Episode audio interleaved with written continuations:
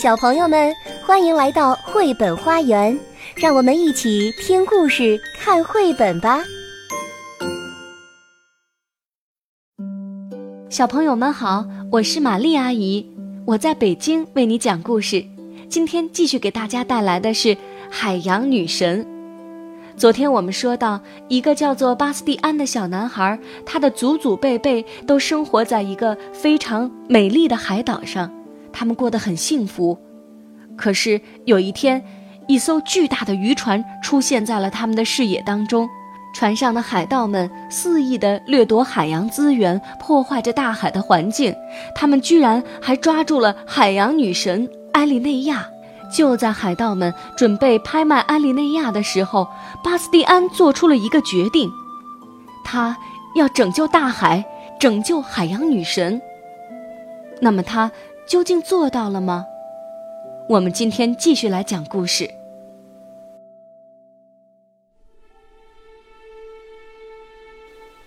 傍晚时分，太阳的余晖在海面上洒下了一层柔和的橘黄色，天快要黑下来了。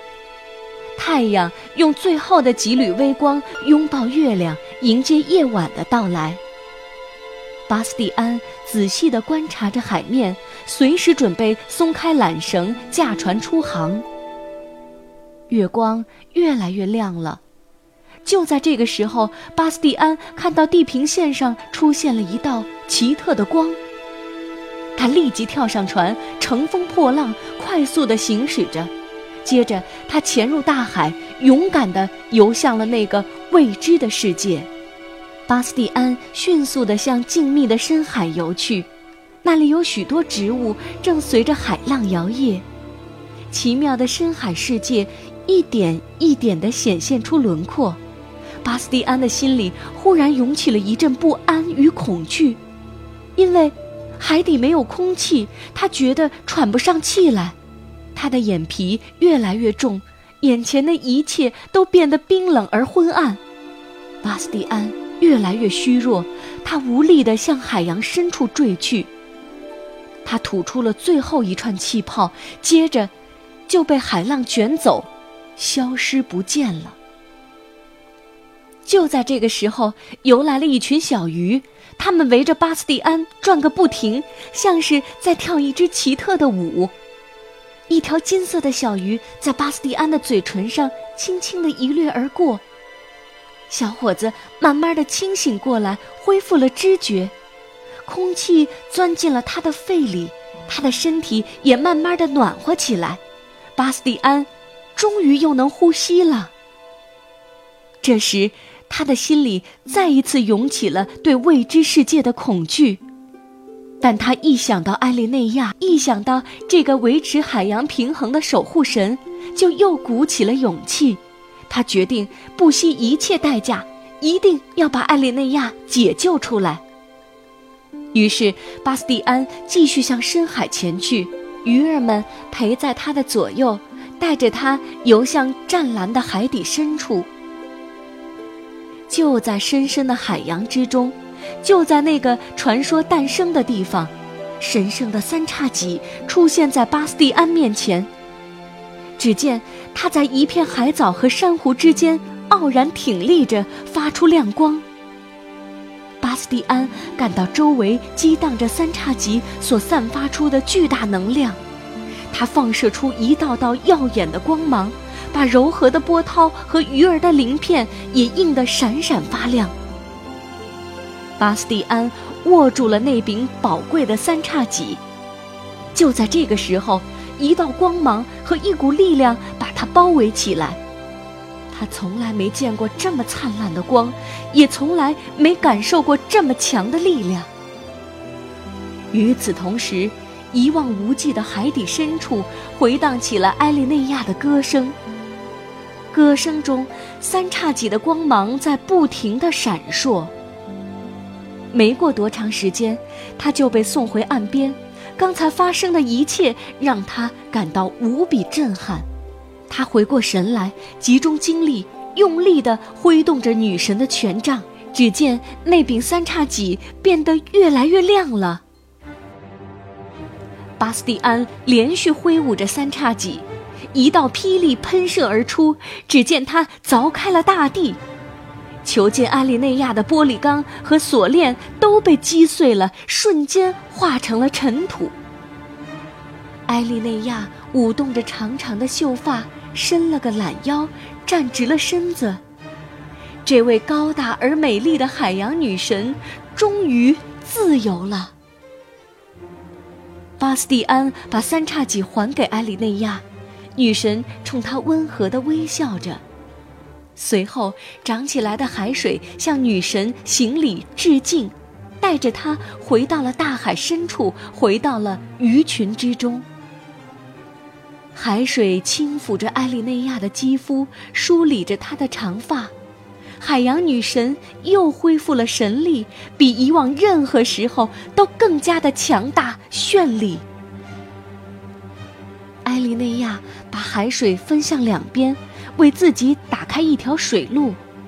她从南到北，从东到西，自由的游荡着。大海里翻滚起了汹涌的波涛，浪花拍打在岩石上，发出了惊人的巨响。地平线上出现了一道巨浪，那浪头可真高啊，那浪花可真大，简直就像是一面巨大的水墙，根本不可能跨越到墙的另一面。贪心的海盗们吓坏了，他们根本抵挡不了这面巨大的水墙。他们忽然回想起一个古老的传说，有关守护海洋的女神埃莉内亚的传说。他们惧怕埃莉内亚的神力，再也不敢霸占着海洋，在海上胡作非为了。海盗们离开了大海，那艘深色的大船再也没有回来过。在那片遍布着蓝色屋顶的岛上，村民们的生活又恢复了往日的平静。鱼儿们回来了，渔民们又开始在阳光下歌唱。海豚和海鸥们谈笑着，一起逗弄着海龟。你看，当月亮微笑着在海洋女神的秀发间洒下银灰，她的面容是多么美丽呀！直到今天，巴斯蒂安依然深情地望着大海，那片大海就像天空一样湛蓝。现在，请你们听听自己的心。听听他的召唤。其实，巴斯蒂安就在我们每一个人的心里。他告诉我们，大海美丽而脆弱，但只要我们携起手来，齐心协力，就一定能够保护它免受伤害。据传说，海洋女神生活在大海深处，她创造了各种各样的海洋生物。从远古开始，她就一直热爱它们，保护它们。这位海洋女神，名叫埃里内亚，她过去十分受人尊敬，可如今却被逐渐忘记。不过，那些与她有关的回忆，一定会被唤醒。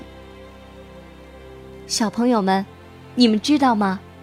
地球表面百分之七十。都被海洋所覆盖，百分之七十的意思，也就是说，在地球上，海洋要比陆地的面积大得多得多。